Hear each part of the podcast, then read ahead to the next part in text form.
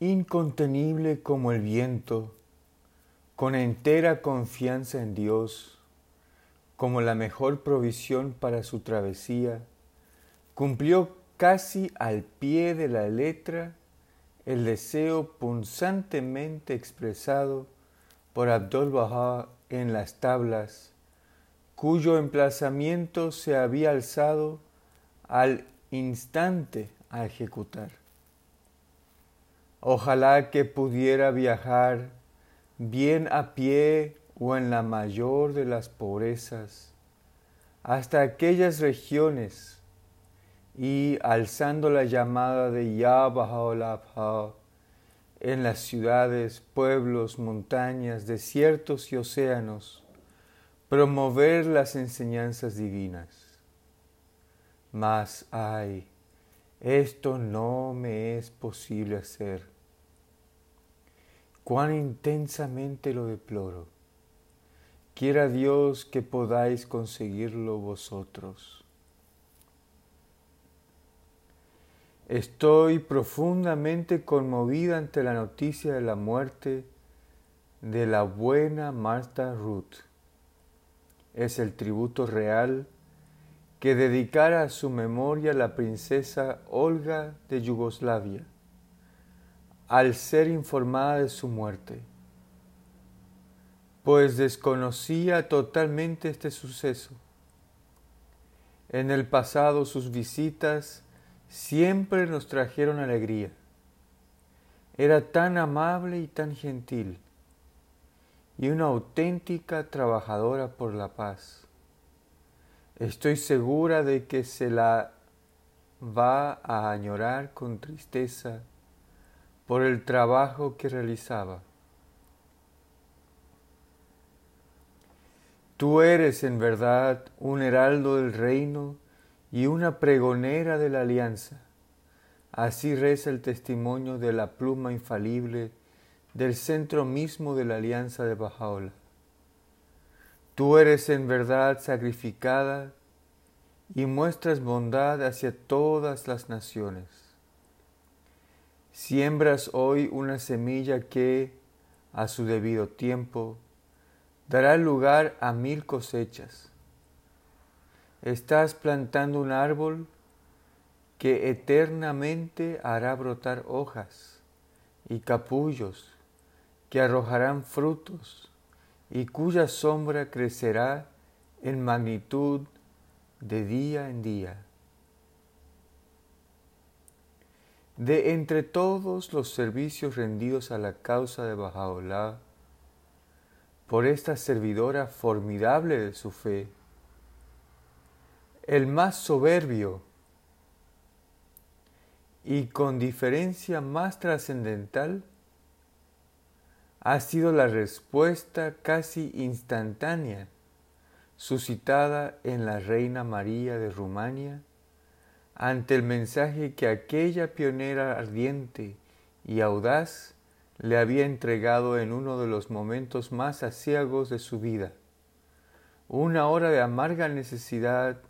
perplejidad y tristeza.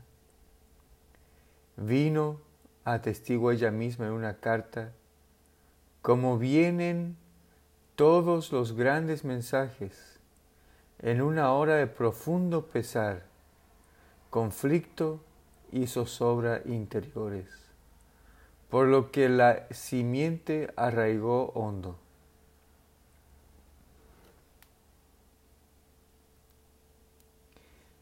Hija mayor del duque de Edimburgo, segunda descendiente de esa reina a la que Bajaola había dirigido en una tabla significativa palabras de elogio, nieta del zar Alejandro II, a quien le fuera revelada una epístola por esa misma pluma, emparentada por nacimiento y matrimonio con las familias más prominentes de Europa, nacida en el seno de la fe anglicana, estrechamente relacionada por matrimonio con la Iglesia Ortodoxa griega, la religión de Estado de su país adoptivo, ella misma autora de mérito, dotada de una personalidad encantadora y radiante, sumamente talentosa, clarividente, atrevida y fogosa por naturaleza, entregada con denuedo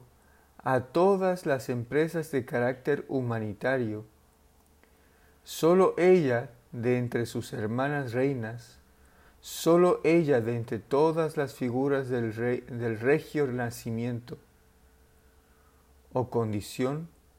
se sintió impulsada espontáneamente a aclamar la grandeza del mensaje de Bajaolah, a proclamar su paternidad, así como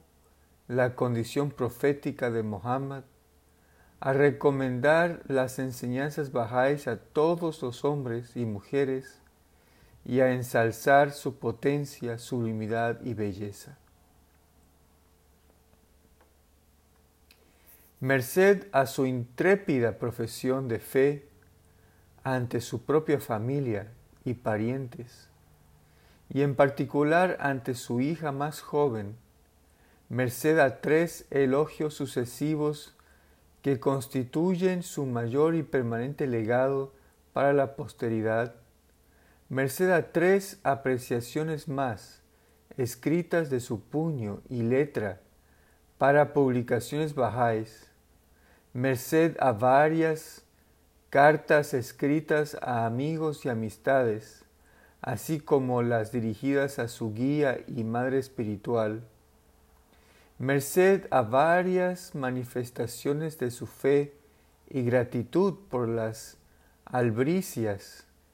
que le habían sido llevadas junto con los encargos de libros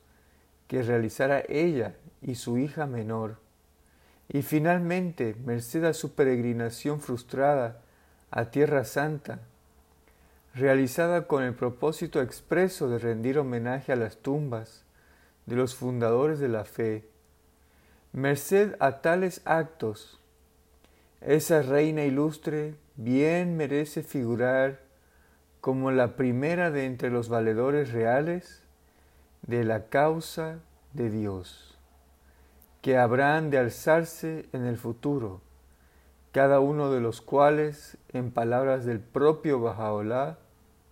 ha de ser aclamado como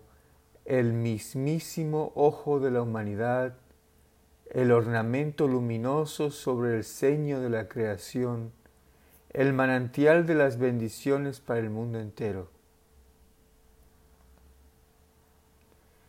Los hay entre mi casta, había atestiguado ella en una carta personal, que se aturden y desaprueban mi valor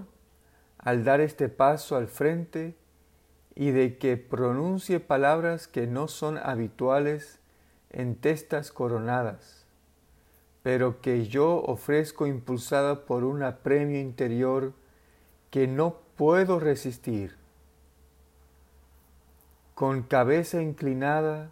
reconozco que yo también no soy sino un instrumento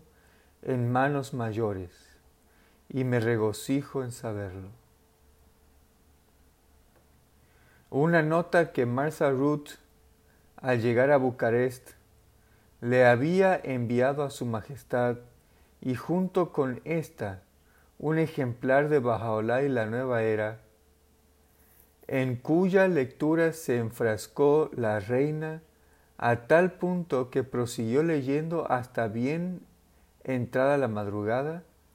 hizo que días más tarde el 30 de enero de 1926, le fuera concedida una audiencia en el, en el Palacio Controseni de Bucarest, en cuyo transcurso Su Majestad confesó su creencia de que estas enseñanzas son la solución a los problemas del mundo. Y a estas palabras seguirían la publicación ese mismo año, por propia iniciativa, de los tres testimonios trascendentales que aparecieron en casi 200 periódicos de los Estados Unidos y Canadá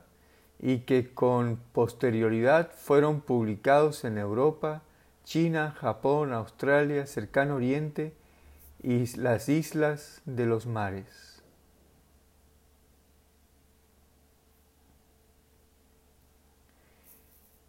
En el primero de estos testimonios, ella afirmaba que los escritos de Bahá'u'lláh y Abdul Bahá son un gran grito por la paz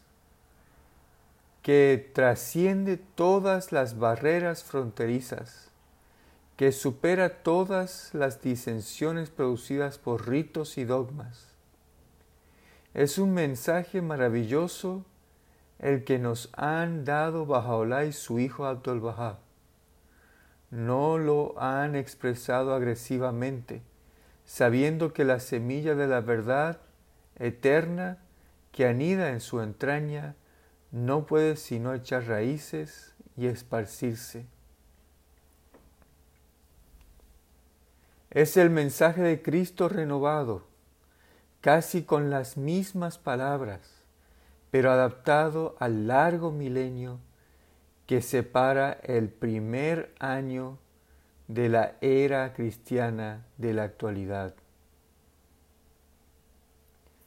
Añadió un aviso notable que recuerda las palabras significativas del doctor Benjamin Jowett, quien había saludado la fe en su conversación con su pupilo el profesor Lewis Campbell